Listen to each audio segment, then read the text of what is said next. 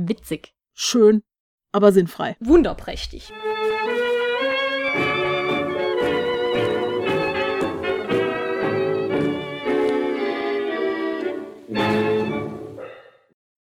Herzlich willkommen beim Tentakeldebakel. Gespräche über Steampunk, Zeitreisen und andere Abstrusitäten. Mit Fräulein Clara und Fräulein Rosalinde. Ja, wir hatten gerade am 11. April den Submarine Day und am 14. April direkt hinter, hin, hinterher den Look Up to the Sky Day. Und genau deswegen wollen wir uns heute mal mit den U-Booten und den Luftschiffen beschäftigen und warum die eigentlich ja so im so häufig im Steampunk auftreten. Genau. Also Luftschiffe sieht man ja überall, ne? Also ja, ich habe gerade ein Buch gelesen in Vorbereitung auf auf diese Folge und ungelogen auf den ersten 70 Seiten ist mindestens auf jeder dritten Seite irgendwo ein Luftschiff versteckt oder ein U-Boot, aber Luftschiffe doch deutlich häufiger als die U-Boote. Ja, das habe ich, ist mir auch schon aufgefallen. Wobei U-Boote sind auch, kommen vor, vor allem gerne natürlich in Kombination mit Kraken. Aber da denkt man natürlich vor allem an das eine U-Boot, nämlich die Nautilus. Aber mir stellt sich halt die Frage, warum sind eigentlich gerade Luftschiffe und Unterseeboote, sprich vor allem Unterseeboote aller Nautilus, äh, steampunkig? Was ist an denen eigentlich steampunkig? Es wird vor allen Dingen die Optik sein und ich denke auch mal die sichtbare Technik, also dass man sich vorstellen kann an dem, wie es aussieht, wie das Ganze funktioniert. Das ist ja sowas, was im Steampunk ja eigentlich immer wieder auftritt, sichtbare Mechanik, also Zahnräder, deswegen haben wir die Dinger ja überall, dass man erkennen kann, wie das Ganze funktioniert. Ja, bei Luftschiffen bin ich mir ziemlich sicher, dass das ein Faktor ist. Bei U-Booten nicht ganz so sehr, denn normalerweise sieht man die Technik da nicht so sehr, aber die haben was, was ich finde, was ein sehr steampunkiges Element ist, nämlich die haben äh, Nieten, die haben Metall, die haben oxidiertes Metall und Rost, die schwimmen in Salzwasser und sehen entsprechend aus und auch das hat natürlich wieder so einen steampunkigen Charakter. In Verbindung damit tauchen ja auch immer wieder diese, diese äh, Taucheranzüge, diese riesigen, ja, wie nennt man das, diese Kuppelhelme von, von alten Taucheranzügen auf. Und die sind ja, gerade weil die so häufig aus Messing sind, ja schon sehr steampunkig. Richtig, und es gibt sogar, ich habe vorhin, vorhin noch etwas zufällig bei YouTube gesehen, ähm, wo es um alte Tauchgeräte ging und da äh, waren noch welche vorgestellt, die hatte ich vorher noch nie gesehen und die sehen wirklich eher aus wie irgendwas aus irgendeinem ja, Endzeit-Comic mit Steampunk-Einschlag. Und irgendwas wurde auch für irgendwelche Computerspiele als Vorbild genommen, die dann eben auch so einen steampunkigen Einschlag haben. Also da gibt es eine direkte Verbindung zu dem, was richtig gemacht wurde und was es eben heute gibt. Oh, die, die bei Bioshock, ne? Bei Bioshock bei Ja, ich glaube, ich glaube, das waren die auch sogar. Ja, die genau. haben diese riesigen Kuppeldinger auch ja. drauf, die Big Daddies. Das, genau, mit, mit den vielen Augen, ne? Das war nämlich einer dieser Tauchanzüge. Ich bin bei Computerspielen immer völlig raus, aber die hab selbst ich gesehen.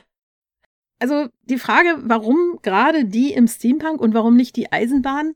Ich glaube dafür, also zumindest habe ich dafür eine Theorie und ich glaube, Clara, du teilst die mit mir, nämlich wir haben ja schon mal darüber gesprochen, Steampunk ist ja eigentlich basierend auf der Science Fiction des 19. Jahrhunderts. Und Science Fiction, bei uns ja nicht anders, beschäftigt sich ja sehr, sehr gerne mit der Technologie, die es eben noch nicht gibt oder zumindest noch nicht ausgereift gibt. So wie bei uns eben Raumschiffe und so. Ja, eben, ne, Beamen und. Ja. Raumschiffe an sich gibt es ja schon. Wir können in den Weltall fliegen, aber eben noch nicht so wie in den ganzen Science-Fiction-Filmen. Also die Grundlage Exakt. ist da und dann wird davon irgendwie, ja, extrapoliert, was da noch alles draus passieren kann. Ich werfe wieder mit tollen Begriffen um mich, weil das klingt wieder total klug. Aber es ist auch einfach ein wunderschönes Wort. Ja, genau. Und wenn man jetzt mal zurückdenkt, im 19. Jahrhundert, die Eisenbahn hat während des 19. Jahrhunderts, äh, ja, sie ist während dieser Zeit endgültig entstanden und erfunden worden, ist aber auch tatsächlich vollständig in den täglichen Gebrauch im Grunde übergegangen. Das heißt, zu, gegen Ende des 19. Jahrhunderts konnte jeder Eisenbahn fahren. Das war ein allgemeines Transportmittel für Menschen und Güter. Das ist so wie heute das Auto. Im Grunde ja. In Science Fiction kommt jetzt auch nicht unbedingt ein Auto vor, es sei denn, es ist selbstfahrend oder fliegend. Exakt. Aber Unterseeboote oder Luftschiffe war eine Technologie, die während des 19. Jahrhunderts in Grundzügen existiert hat. Da werde ich gleich noch mal was zu sagen. Aber sie waren eben noch nicht wirklich weit entwickelt. Also erst gegen Ende des 19. Jahrhunderts war es überhaupt möglich, wenn auch nur für einen kleinen Teil der Bevölkerung, Luftschiffe tatsächlich zu benutzen, indem man da als Passagier mitflog. Unterseeboote haben diesen Status bis heute ja nicht erreicht. Ja, und das ist natürlich auch so was ganz Spannendes, weil gerade so die Tiefsee oder auch der Luft- bzw. Weltraum, das sind eben so die unerforschten Gebiete des, des 19. Jahrhunderts und natürlich auch immer noch. Das ist so das Terra Incognita, die letzten weißen Flecken auf der Landkarte.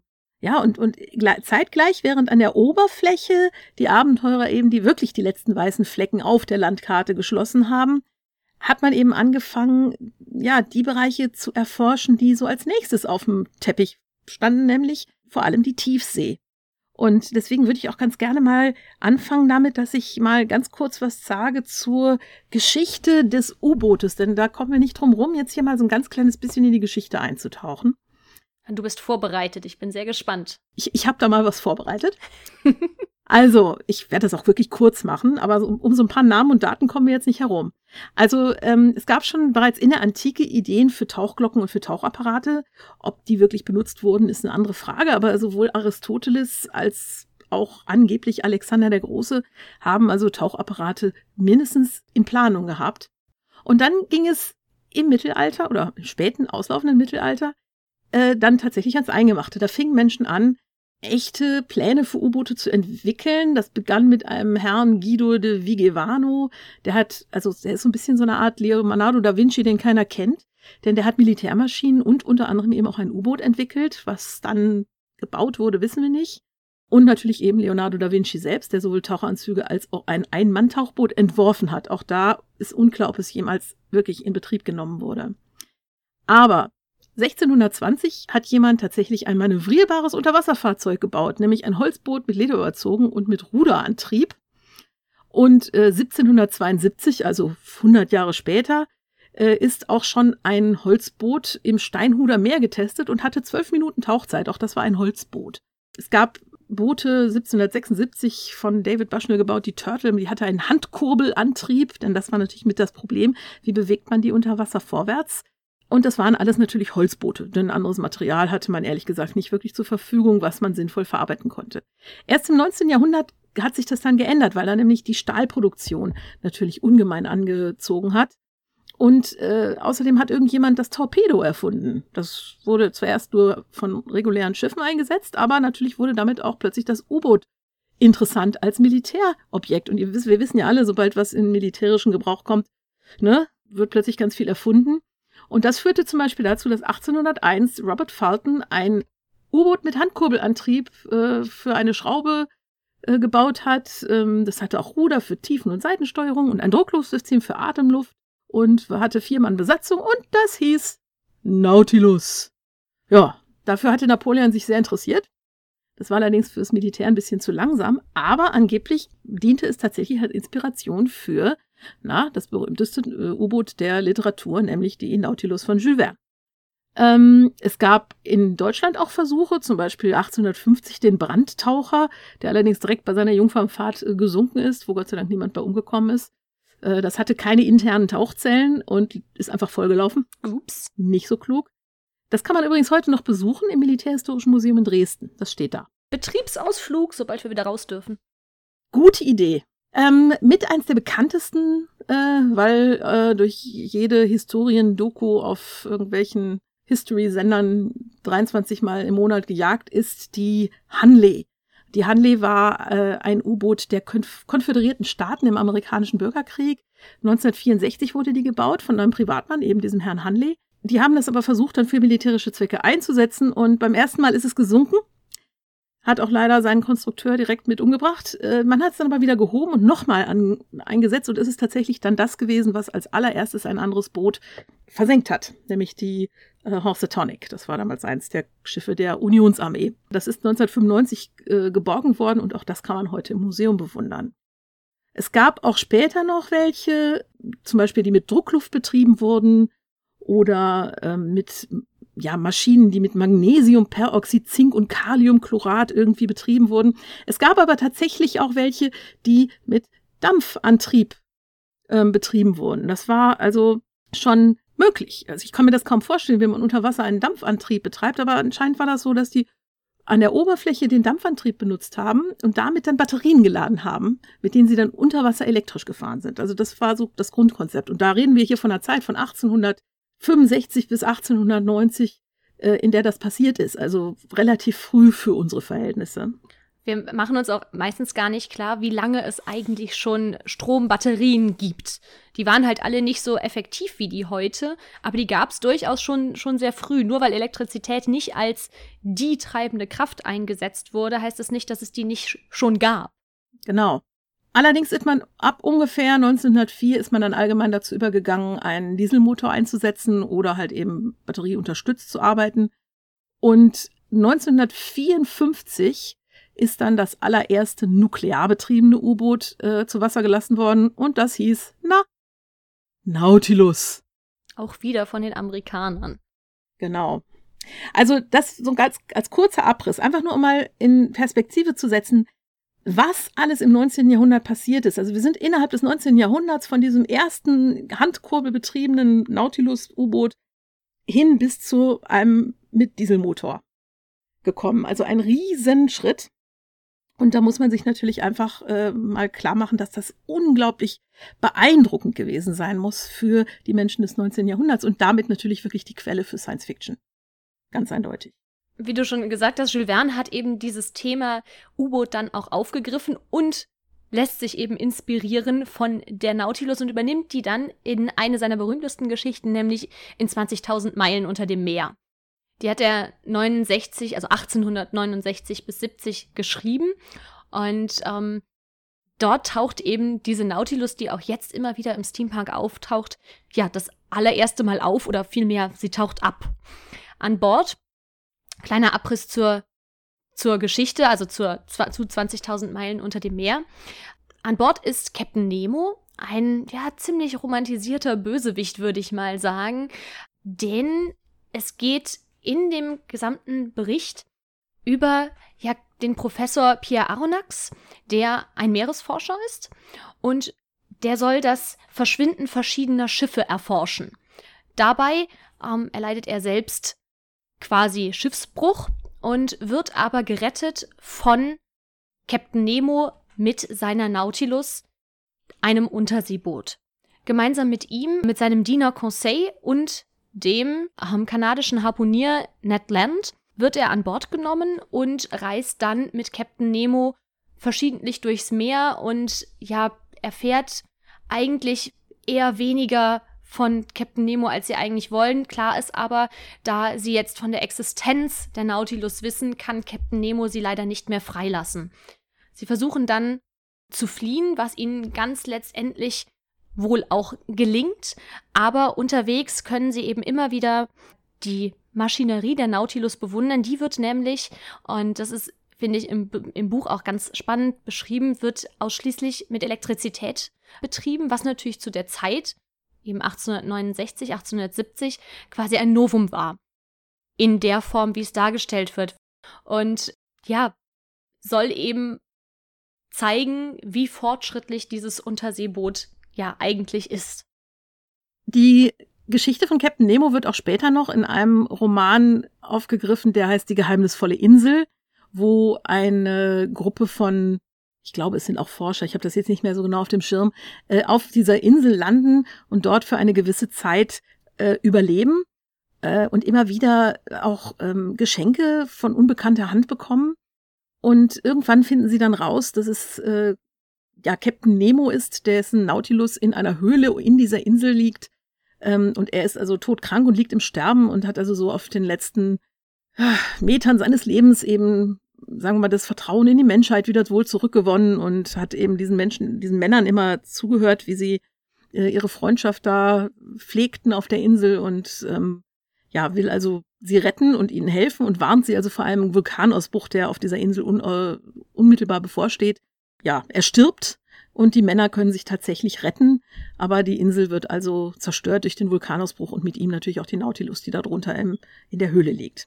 Captain Nemo besteht nämlich darauf, dass er gemeinsam mit der Nautilus quasi ja zu Grabe gelegt wird im Meer, dort wo er eben ja sehr, sehr lange gelebt hat. In die geheimnisvolle Insel erfahren wir auch ein bisschen mehr über die Hintergrundgeschichte von Captain Nemo, ähm, warum er so geworden ist, wie er ist. Und er erfährt da so ein bisschen eine Rehabilitierung, weil in 20.000 Meilen unter dem Meer ist er eher der Bösewicht, eher der Böse, der Gegenspieler. Und in die geheimnisvolle Insel kehrt sich das Ganze dann doch, ja, man versteht, warum er gehandelt hat, wie er, genau. wie er handelt. Ja. Ja, und das ist natürlich dieses, dieses Schiff, was auch in dem Buch natürlich intensivst beschrieben wird, ist natürlich ein, ein, ein Charakter selbst des Buches. Ne? Also ohne, ohne die Nautilus könnte das Buch nicht existieren und wäre auch nicht halb so schön. Aber wenn wir an die Nautilus denken, also wie die Nautilus aussieht, dann haben wir meistens das Nautilus-Design von Disney im Kopf, nämlich aus dem gleichnamigen Film, also aus dem 20.000 Meilen unter dem Meer, aus der Verfilmung von 1954. Spannenderweise ist der Film zeitgleich ausgesendet worden, wie auch das gleichnamige Schiff der US Navy, die Nautilus, das erste Mal mit Atomantrieb fährt und auch im ähm, Disney-Film funktioniert die Nautilus dort mit Atomreaktor und nicht mehr ausschließlich ähm, mit Strom. Was natürlich auch wieder ganz klar ein, ein Griff in dieselbe Kiste ist, denn Atomkraft ist die Science Fiction der 50er Jahre gewesen. Also die Science Fiction deswegen, weil es eben gerade erst in Gebrauch war und, und es hat ja einen unheimlichen Boom gehabt. Es gab ja Atom dieses und Atom das und Atom Hautcreme. Ähm, und da, da, dass, dass das natürlich dann Eingang fand in diese Geschichte, das, das war sozusagen ein Update dieser alten Science-Fiction-Geschichte. Finde ich eigentlich sehr, sehr spannend. Trotzdem haben sie ja ein ganz eigenes Design sich überlegt. Und zwar für die Optik verantwortlich war Harper Goff. Und tatsächlich gewinnt auch der Film den Oscar für die Color Art Direction und Best Special Effects.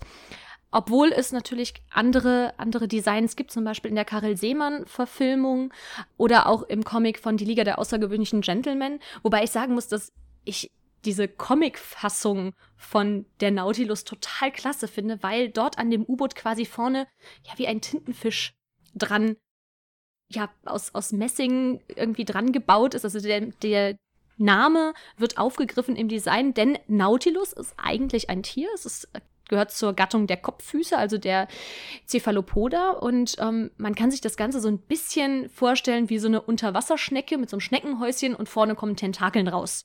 Ja, allerdings sch schwimmt die, glaube ich, immer genau andersrum, als man sich eine Schnecke vorstellen würde. Mit dem Körper nach unten. Genau, Schneckenhaus auf dem Rücken, aber mit Tentakeln. Und das ist eben das namensgebende Tier für die Nautilus. Das finde ich eigentlich vom Design her fast noch schöner, aber wie gesagt, wenn man an Nautilus denkt, denkt man tatsächlich am ehesten an das Disney-Design und das, obwohl das eigentlich ziemlich weit weg von dem ist, was äh, Jules Verne beschrieben hat. Ja, also Jules Vernes Beschreibung entspricht eigentlich dem, wie Unterseeboote tatsächlich dann noch aussehen. Die sind natürlich möglichst stromlinienförmig und glatt und haben möglichst wenig äh, herausstehende Elemente, damit sie möglichst schnell durchs Wasser kommen. Eine Geschwindigkeit war ein Faktor. Während die Nautilus bei Disney, die hat ja Zacken und Auswüchse und Bögelchen und ist insgesamt also höchst dekorativ. Das Karel Seemann-Boot finde ich aber auch wirklich ganz, ganz, ganz grandios. Und wenn ihr mal in Prag sein solltet, geht unbedingt in das Karel Seemann Museum. Das ist das Museum für Tricktechnik, heißt das, glaube ich, auch. Und ähm, dort hat man nämlich auch die Möglichkeit, tatsächlich selbst in die Nautilus einzusteigen. Wir verlinken euch in den Show Notes mal so ein kleines Video, wie ähm, ich tatsächlich selber in der Nautilus drin. Ist natürlich auch wieder Spielerei, aber ich fand es einfach ganz herzallerliebst. Das ist wirklich, wirklich schön. Ja, wenn man also im Steampunk an ein Unterseeboot denkt, denkt man an die Nautilus. Wenn man an ein Luftschiff denkt, denkt man an Na, Luftschiffe allgemein. Stimmt. Kein Gefährt ist steampunkiger als ein Luftschiff. Nautilus ist schon ziemlich nah dran und Nautilus verbindet man schon durchaus eben wegen Jules Verne mit Steampunk, aber noch mehr mit Steampunk verbindet man eben Luftschiffe oder Zeppeline. Weil ist eigentlich, ähm, du hast ja ein bisschen mehr dich vorbereitet als ich auf die ganze Geschichte und, und, so weiter. Ist eigentlich ein Luftschiff ein Zeppelin und ist ein Zeppelin ein Luftschiff?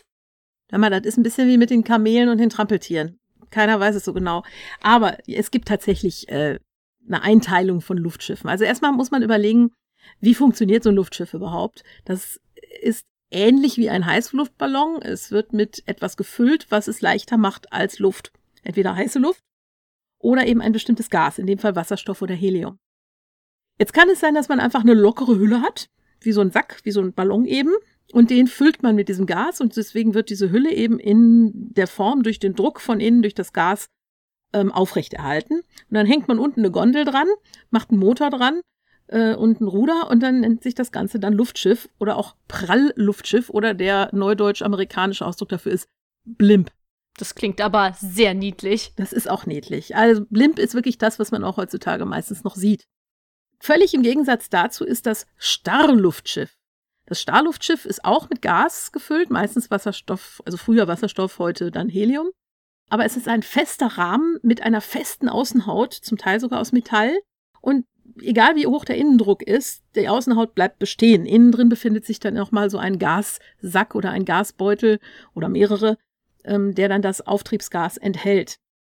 Und es gibt noch eine Zwischenform, das, das sogenannte Halbstar-Luftschiff. Das hat eben auch eine Heliumfüllung und ist im unteren Bereich starr und hat sozusagen in die Hülle so, ja, man muss sich das vorstellen wie Korsettstangen eingebaut, so Versteifungen, ist aber tatsächlich ansonsten auch durch die Form bekommt es durch den, durch den Druck, durch den Innendruck. Es gibt tatsächlich noch eine Sonderform, die immer mal wieder auftaucht, äh, die hat dann auch noch kleine Flügelchen rechts und links und funktioniert aus so einer Kombination aus Gasauftrieb und tatsächlich Aerodynamik, ähnlich wie ein kleines Flugzeug. Das ist aber sehr selten. Zeppeline sind tatsächlich offiziell immer gewesen nur die Starrluftschiffe aus deutscher Produktion der Firma, die Graf Zeppelin gegründet hat. Das ist wahrscheinlich so ein bisschen wie mit, mit Labello oder Tempo oder so. Es wird halt genau. synonym benutzt. Ja. Und ich glaube, wenn jemand Zeppelin sagt, hat er halt einfach dieses Bild eines Luftschiffs, eines ja, zigarrenförmigen Objektes mit einer Gondel unten drunter. Also vor Augen. wichtiges äh, Qualitätsmerkmal, warum ist ein Luftschiff ein Luftschiff und nicht zum Beispiel einfach nur ein Heißluftballon, ist nicht nur die Form, nämlich dass es eben nicht rund ist wie ein Ballon, sondern eher zigarrenförmig und stromlinienförmig ausgerichtet, sondern es ist eben steuerbar. Heißluftballons sind nicht steuerbar. Es gibt in der Regel, es gibt Heißluftballons, die haben ein kleines Steuerelement dran. Das sind dann aber trotzdem Heißluftballons. Also solange es nicht die Form hat und steuerbar ist, ist es kein Luftschiff. Jetzt bin ich auf jeden Fall schon mal schlauer, was, was äh, ja die Begrifflichkeit Luftschiff angeht. Aber du hast dich ja auch hier mit der Geschichte ein bisschen befasst. Genau. Fass doch mal kurz zusammen. Die fängt jetzt nicht ganz so früh an, weil tatsächlich lange Zeit es einfach nur Heißluftballons gab. Ne? Wir kennen das noch, die Brüder Montgolfier irgendwann im 18. Jahrhundert, ich habe das Datum jetzt nicht mehr genau auf dem Schirm, haben eben diesen Heißluftballon, mit dem sie tatsächlich den ersten längeren Flug schaffen. Aber es gab eben auch immer mal wieder Leute, die tatsächlich versucht haben, schon direkt an ein gesteuertes Luftgefährt zu denken.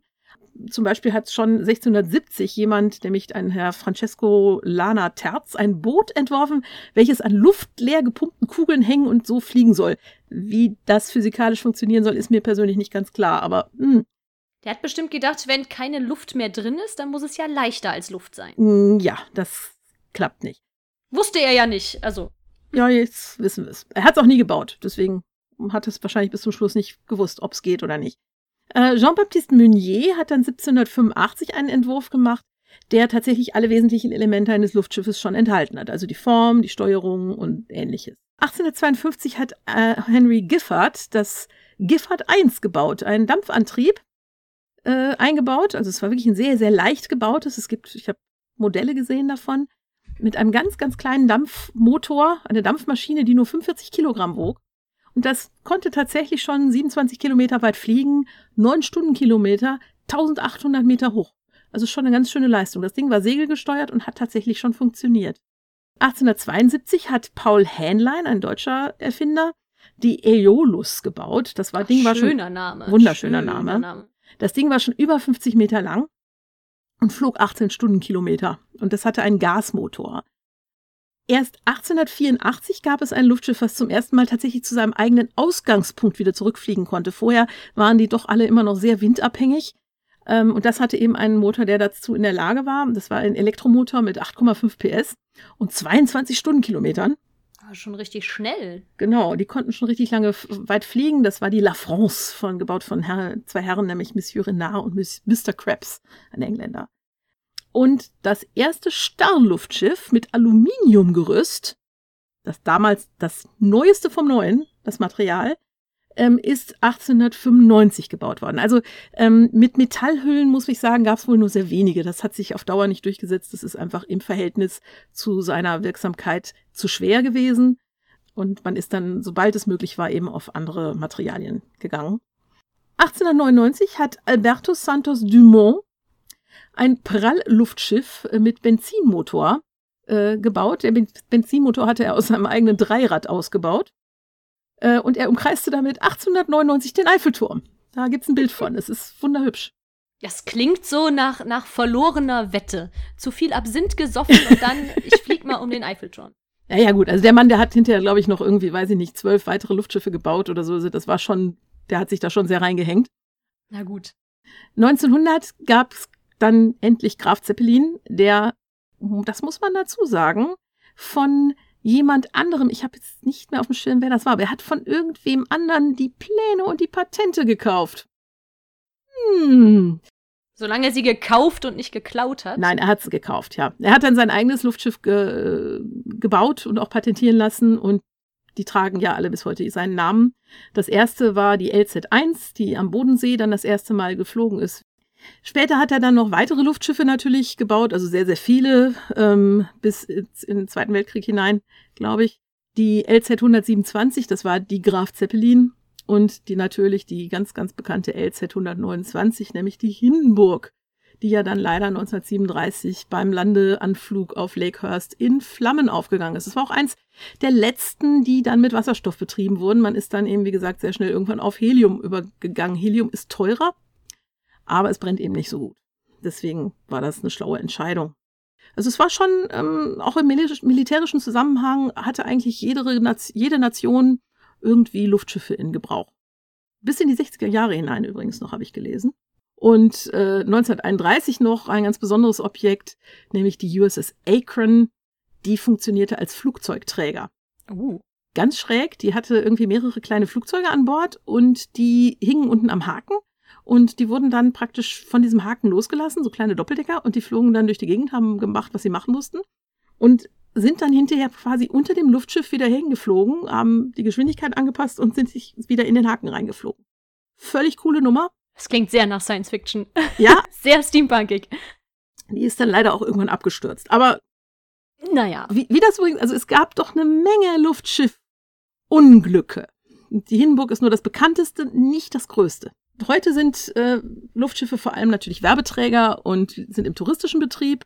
Es gab und gibt immer mal wieder Versuche, Luftschiffe halt auch anderweitig zu nutzen. Wir erinnern uns vielleicht alle noch an den Cargo-Lifter, aus dem ja nie was geworden ist. Aber sie werden auch heute noch manchmal benutzt, um zum Beispiel größere Veranstaltungen zu überwachen oder zur Minensuche, habe ich gelesen, was natürlich ein wirklich guter Einsatz ist. Und die NASA hat auch Überlegungen, Luftschiffe zu nutzen. Also es ist wirklich wahrscheinlich nur ein ganz, ganz, ganz weit frühes Konzept, ähm, um bei Zeiten irgendwann mal die Venus zu besiedeln. Sollte man unbedingt mal recherchieren. Sehr spannend. Das klingt irgendwie nach, nach, einem, nach einer guten Plot-Idee für einen Absolut. steampunkigen ja, Weltraumroman. Mit Sicherheit, ja. Garantiert gibt's das schon. Ich kenne das nur noch nicht. Falls ihr das kennt, ne, ihr wisst ja, Shownotes, kommentieren und so weiter.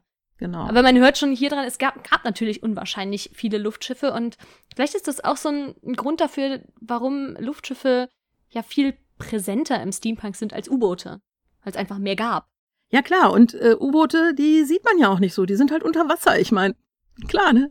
Wenn, dann sieht man vielleicht mal irgendwie so das Innere davon, aber halt nie so das ganz außen sieht man es ja im Prinzip nur beim Stapellauf. Also beim, genau, bei der Konstruktion. Ja. Und wenn es halt ins Wasser gelassen wird. Und dann sieht man ja, wenn überhaupt, nur noch das Innere. Und auch da, naja, U-Boote sind meistens militärisch genutzt, vielleicht noch zur Forschung, aber so richtig für die Öffentlichkeit?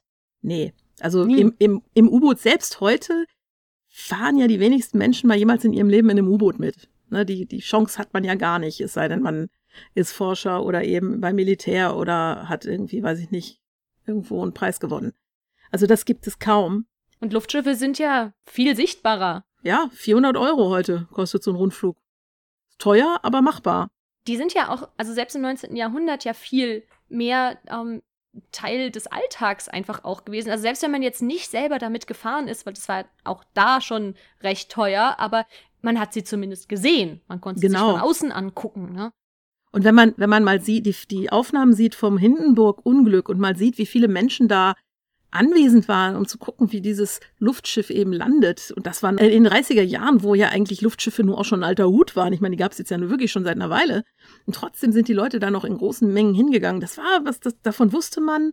Die waren bekannt, die wurden fotografiert, die, also das war wirklich ein ein Bestandteil des täglichen Lebens, die Existenz von Luftschiffen. Ne? U-Boote, not so much. Also es ist sogar so, dass Luftschiffe eingeplant wurden. Das finde ich, das, das ist eine Geschichte, die liebe ich so sehr. Wenn man Gebäude gebaut hat, äh, das Empire State Building hat einen Luftschiff-Andock-Kran, möchte man sagen. Also eine Stelle, ähm, wo theoretisch Luftschiffe hätten anlegen sollen. Ist nie passiert. man hat dann relativ schnell festgestellt, das ist nicht so gut. Es ist da oben zu windig. Das ist Punkt eins. Und Punkt zwei ist, das ist so schnell um das Empire State Building herum sind so schnell so viele weitere ähm, Hochhäuser emporgeschossen, dass irgendwann kein Platz mehr war für diese riesigen Starluftschiffe ähm, und es einfach kein nicht genug Raum war.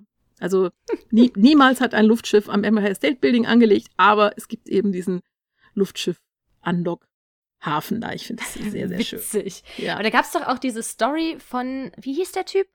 Al Alberto Santos Dumont? Ja, genau, dieser, den habe ich vorhin ja schon erwähnt. Und äh, das war zum Beispiel jemand, der hat Luftschiffe gebaut, das war sein Beruf, und ähm, der hat halt, der hat die auch privat genutzt. Der hat die benutzt, um seine Freunde zu besuchen oder so, um zu verreisen. Und der ist dann auch schon mal irgendwo in einem Hotel abgestiegen und hat sein Luftschiff am Baum draußen vor der Tür festgebunden. Das, Ist natürlich auch guter Werbeträger, ne? Also absolut, na klar. andere binden ihr Pferd vorm Haus an, er halt sein Luftschiff. Ja, also das, das, das ist so steampunkig, das weiß ich schon gar nicht. Das finde ich ganz großartig. Äh, Die Frage ist ja aber immer noch, also, ne, was macht jetzt Luftschiffe, wenn da, wenn die schon so ein großer, wichtiger Bestandteil waren, die sind nicht so ganz so, ja, Science Fiction wie Unterseeboote vielleicht. Trotzdem haben sie wirklich Eingang in diese Steampunk-Welt gefunden und ich habe da gestern Abend mal ähm, jemand in meiner Verwandtschaft nachgefragt und der hat eine sehr schöne Antwort darauf gehabt. Der hat nämlich gesagt, ja, Luftschiffe, die sind echt eine total interessante, spannende Technik, ne? Aber die sind einfach mega unpraktisch. Oder kurz gesagt, schön, aber sinnfrei. Ja, schön, aber unpraktisch. Das äh, trifft eigentlich auch auf jede Menge Dinge im Steampunk zu. Exakt. Und ich glaube, dass das auch ein wichtiger Faktor ist. Sie, sie sind so, sie sind so weit weg von, von, von, von der täglichen, ja, Arbeitstechnologie, sondern es ist sowas, ich, ha- ich habe ein Luftschiff. Ich könnte auch mit dem Zug fahren, aber ich habe ein Luftschiff. Und das ist natürlich gleich ganz anders. Also ich finde, das ist mit einer der Gründe. Ja, und natürlich eben, was wir eben schon mal gesagt haben, also dass die Technik sehr einfach zu verstehen ist. Also Ja. wir haben eine Hülle, da kommt was Leichtes rein, das Ding fliegt. Also dementsprechend ist sie auch sehr zugänglich, was so Gedankenkonstrukte rund um Steampunk ausmacht. Und irgendwie sind Luftschiffe ja auch so ein bisschen ja, so ein Indikator geworden für Steampunk an sich oder alternative Geschichte, weil wenn ich jetzt mal so auf mein Bücherregal gucke, so auf einem sehr großen Teil davon sind auf den Buchcovern Luftschiffe drauf. Wenn man jetzt keine Zahnräder drauf machen möchte, um zu sagen, hey, in diesem Buch geht es um Steampunk, naja, dann macht man halt ein Luftschiff drauf, ne? Sagen wir mal, ich möchte sagen, unter den Steampunk-Erkennungsmerkmalen Platz drei nach Goggles und Zahnrädern ist es das Luftschiff. Sie finden natürlich auch ihren Platz in der Steampunk-Literatur. Also ich denke mal, die meisten guten Steampunk-Bücher haben auch irgendwo Luftschiffe drin. Prominent kommen sie zum Beispiel vor bei Scott Westerfeld, äh, Leviathan. Das ist ein Buch, wo sich genau um dieses Luftschiff, das auch Leviathan heißt, eben dreht. Wobei die Luftschiffe mit ähm, Wasserstoff gefüllte Tiere sind. Das ist also wieder ganz speziell. Das ist eine ganz, eine ganz, ganz interessante Variante. Ja, und auch bei der ganzen alternativen Geschichte, also wenn man zeigen möchte, hey, hier geht's nicht um die real existierende Geschichte, die wir alle erlebt haben, sondern um eben eine Alternativgeschichte, dann sind so ja allgegenwärtige Luftschiffe, weiter fortentwickelte Luftschiffe natürlich auch immer ein ganz gutes Zeichen dafür. Fällt mir jetzt sofort als Beispiel ein, Doctor Who, ne? ich glaube, das ist Staffel 4 der neuen Serie, der zehnte Doktor, die Parallelwelt, in der er sich bewegt, zum Teil die also Zeit, die einfach eine zeitlich parallele Geschichte, die aber eben anders abgelaufen ist, darstellt. Luftschiffe. Das ist das Erste, was man sieht. Das ist genau dieses Ding. Es ist auch so ein bisschen ähm, hier Stardust, auf Deutsch ist es der Sternenwanderer, der wird auch immer wieder hier quasi als, als Steampunk-Film bezeichnet. Dabei ist es eigentlich eher Fantasy, aber in dem Film kommen eben ja blitzefangende Piraten auf einem Luftschiff vor, wobei das Luftschiff schon eher ein fliegendes Schiff als ein Zeppelin ist, aber genau deswegen oder unter anderem deswegen wird eben dieser Film auch immer mal wieder als Steampunk-Film verortet. Und auch da taucht natürlich dieses, dieses Klischee Luftschiff-Piraten irgendwie auf. Ne? Das ist ja auch so ein ja. Ding, was im Steampunk immer wieder. Ja, und ich meine, seien wir mal ehrlich, ne, Piraten wissen wir alle, sind Verbrecher, ja, die klauen Dinge und misshandeln Leute und Luftschiffpiraten werden es nicht anders machen. Aber sie sind eben hier romantisch, weil es gibt sie nicht wirklich. Fällt mir übrigens gerade was ein. Der fliegende Holländer. Ist das jetzt eigentlich auch ein Luftschiff? Wenn man das Wort wörtlich nehmen würde, schon irgendwie. Aber auch da wieder, ne? Luftschiffpirat da müsste man jetzt mal nach. Ja, das ist ja eher so eine, so eine mystische Geistergeschichte. Da kommt zu Keine wenig Ahnung. Technik drin vor. Ich glaube, da glaub, ist zu ja. wenig Technik ja. drin. Also ja. davon ist im Sternenbrenner durchaus noch so ein bisschen was drin. Ne? Aber wie gesagt, Luftschiffe allgegenwärtig irgendwie im Steampunk und natürlich auch der Beruf des Luftschiffkapitäns ist natürlich das Ding, was man als Steampunk verkörpert. Ne? Wenn es kein Pirat ist, die, die ehrenvolle Variante ist dann eben der Luftschiffkapitän. Richtig. Aber es gibt natürlich noch mehr Filme, wo, wo Luftschiffe prominent drin vorkommen und die ähm, ja quasi dafür sorgen, dass man instinktiv diesen Film irgendwie in, in der Steampunk-Welt verortet. Und ich finde, dass die ganzen Filme von Hayao Miyazaki aus dem Studio Ghibli, also das Schloss im Himmel, diese ganzen japanischen Filme, gibt natürlich auch nicht von Hayao Miyazaki, aber eben auch japanisch, den Steamboy, also Steampunk par excellence, natürlich mit Luftschiffen. Und was ich auch ganz spannend finde, in den verschiedenen Verfilmungen von den 80 Tagen um die Welt, da kommen auch immer Luftschiffe oder zumindest Heißluftballons drin vor. Und der Witz ist, im Buch gibt's die da gar nicht. Im Buch fährt er mit Zügen und mit Schiffen oder reitet, glaube ich, aber niemals mit Heißluftballon. Das heißt, irgendwann hat sich da diese Luftfahrtnummer eingeschlichen in, in diese Erzählung, wie sie von Jules Verne eigentlich gar nicht geplant war.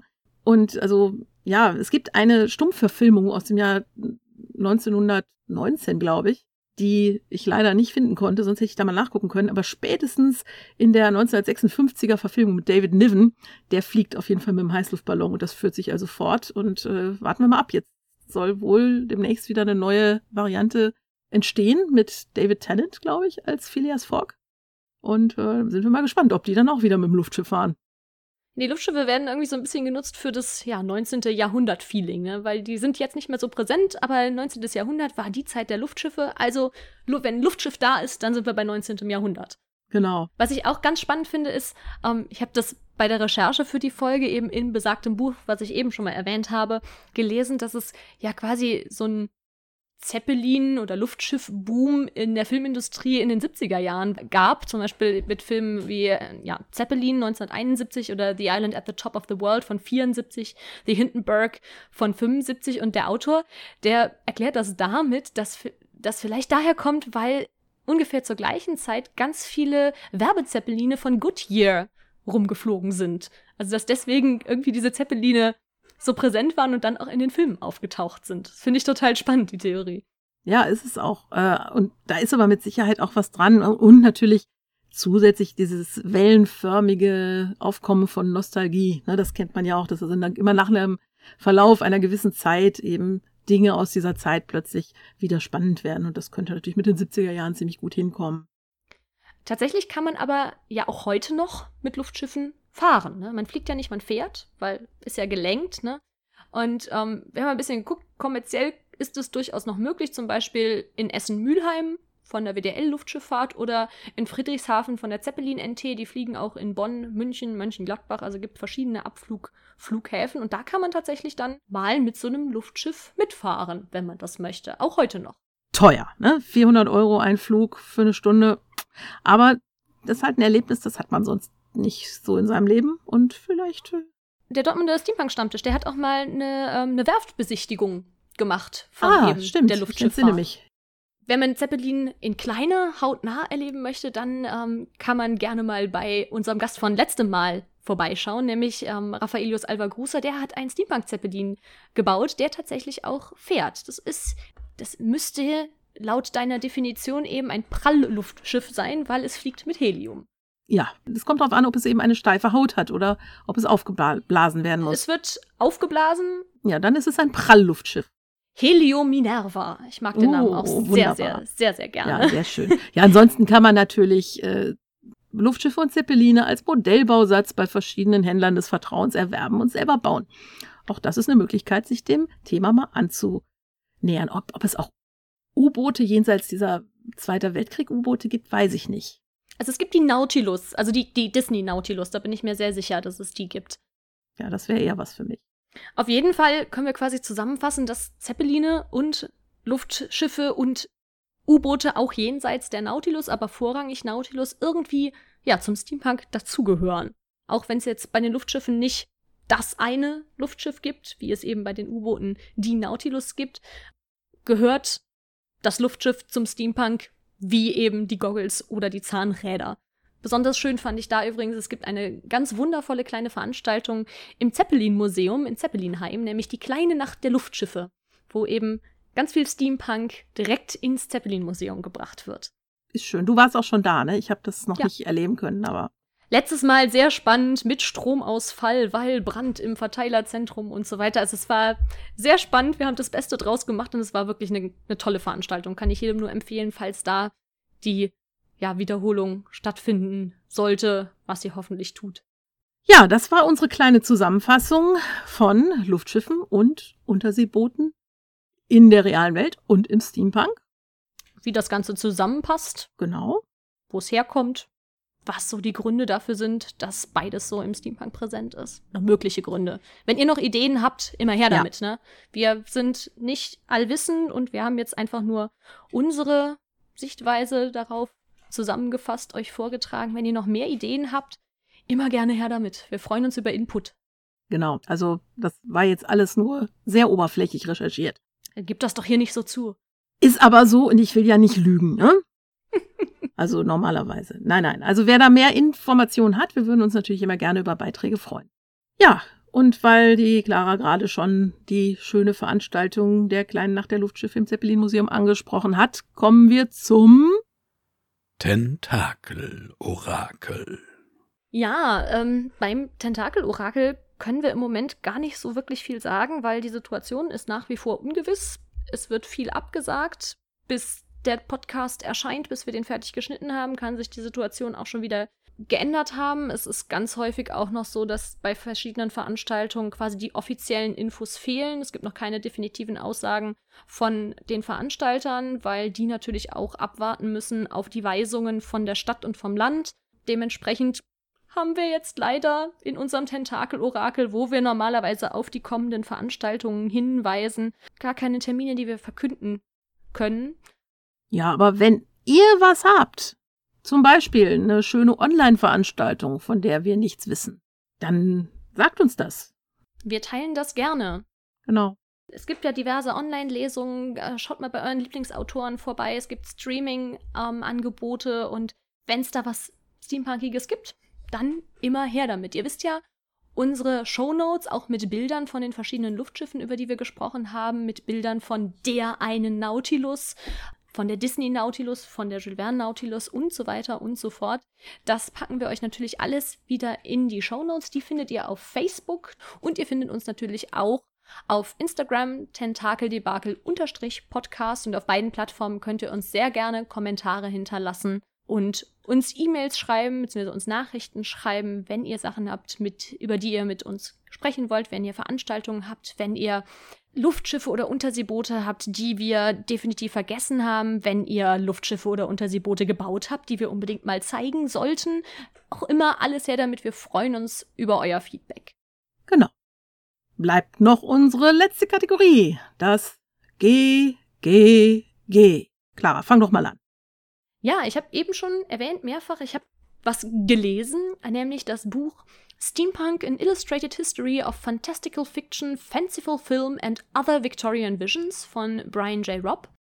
Und das kann ich jedem nur ans Herz legen, der ein bisschen, ja, über Steampunk, bevor es Steampunk hieß, erfahren möchte, weil Brian J. Robb ist ein Autor, der quasi in der Autorenklicke von äh, Jetta drin war, also KW Jetta, der das Wort Steampunk erfunden hat. Cyberpunk-Autoren, die frühe Steampunk-Literatur geschrieben haben. Und er schreibt in seinem sehr toll illustrierten Buch, also sehr viele Bilder drin, über alle möglichen verschiedenen Aspekte der Steampunk- Szene, Kultur und verschiedene Einflüsse, also was woher kommt, wann es schon in den 70ern, in den 50ern Dinge gab, die man heute, wo man diesen Begriff Steampunk kennt, auch schon Steampunk nennen würde und fasst das wirklich super, super toll zusammen. Also ich kann das jedem nur ans Herz legen, der etwas über Steampunk erfahren möchte. Ist auf Englisch, lässt sich sehr gut lesen. Schönes, großes Buch, lohnt sich. Das leih mir bei dir dann mal aus. Ja, mein G ist ein gemacht. Also wirklich gemacht, getan im Sinne. Ich habe etwas gemacht, was ich schon vor, glaube ich, zwei Jahren mal gemacht habe, was sehr lustig war und gut angekommen ist. Und zwar habe ich vor Jahren mal eine ganz große Menge Bücher hier bei mir aussortiert, also bestimmt äh, sechs große Kisten voll. Und die standen bei mir immer noch im Flur und haben Staub gesammelt. Und ich habe dann irgendwann mal eine Kiste gebaut, mit entsprechenden Schildchen versehen und habe die vor die Tür gestellt und da die Bücher reingestellt. Und auf den Schildern steht, das ist ein Buch Blind Date. Die Besonderheit ist nämlich, die Bücher sind alle eingepackt, also einzeln, in Packpapier. Man kann also nicht sehen, was das für ein Buch ist. Und ich schreibe immer draußen auf den Band dann ein, ein oder zwei Sätzen etwas drauf, so grob zum Inhalt, also ne, was Nettes, Lustiges oder einfach nur Aussagekräftiges. Und äh, ja, das Spielchen läuft eben so, dass man das Buch mitnimmt und erst zu Hause auspackt und dann auch nicht wieder zurückbringt, wenn es einem nicht gefällt. Denn ich will sie ja loswerden. Die Idee habe ich von einer Freundin, die hat das äh, mit ihrem Mann gemeinsam bei ihrer Hochzeit so durchgezogen. Die haben alle ihre Lieblingsbücher als Dubletten nochmal besorgt und dann eben eingepackt und an die Hochzeitsgäste verschenkt. Ich fand das so großartig. Und äh, ich habe das jetzt vorgestern wieder rausgestellt, die Kiste, und krieg also jetzt schon äh, Nachricht von Menschen, die mich gar nicht kennen, über die Nachbarn, die sagen, das wohnst du da nicht in der Nähe, das ist doch, das ist ja eine super Idee. Also kommt unheimlich gut an. Ich muss auch dauernd nachfüllen. Und ich bin bestimmt schon anderthalb Kisten Bücher losgeworden jetzt in den zwei Tagen. Kann ich nur empfehlen. Sehr schön. Ja, ich habe noch was gebastelt. Nämlich bin ich gerade dabei, ähm, ja, Perückenköpfe, also diese klassischen Styropor-Perückenköpfe einmal mit, mit äh, Pappmaché zu einzukleiden, damit ich sie dann anmalen kann, um hier mal meine ganzen Kopfbedeckungen ein bisschen schicker präsentieren zu können und sie vielleicht auch mal als Dekoration im Camp nutzen zu können. Sie sollen natürlich auch steampunkig werden. Ich habe da ja bei dir, Fräulein Rosalinde, schon ein paar, ein, ein wunderschönes Exemplar gesehen und werde das definitiv als Vorbild nehmen für meine Perückenkopfe. Pappmaché und Plastiform ist der Trick, soweit ich weiß. genau. Ja. Ja, damit sind wir am Ende und dann bleibt nur noch zu sagen, der Saugnapf ploppt zum Schluss.